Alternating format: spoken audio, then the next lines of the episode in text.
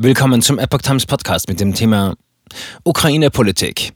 Wir verlieren massiv Ansehen. Hofreiter verlangt Lieferung von schweren Waffen. Ein Artikel von Epoch Times vom 14. April 2022. Soll Deutschland schwere Waffen in die Ukraine liefern?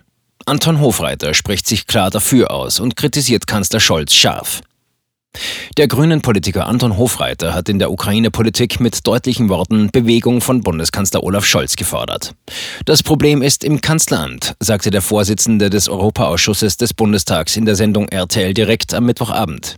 Wir müssen jetzt endlich anfangen, der Ukraine das zu liefern, was sie braucht, und das sind auch schwere Waffen. Und Deutschland müsse aufhören, das Energieembargo insbesondere bei Öl und Kohle zu blockieren. Hofreiter, wir verlieren massiv Ansehen. Scholz spreche von Zeitenwende, aber setze sie nicht ausreichend um, kritisierte Hofreiter. Und da braucht's deutlich mehr Führung. Der grünen Politiker sagte, wenn man mit anderen europäischen Parlamentariern spreche, werde überall die Frage gestellt, wo eigentlich Deutschland bleibe. Wir verlieren dort massiv Ansehen bei all unseren Nachbarn. Die Ukraine fordert schwere Waffen wie Kampfpanzer, Artilleriegeschütze und Luftabwehrsysteme von Deutschland.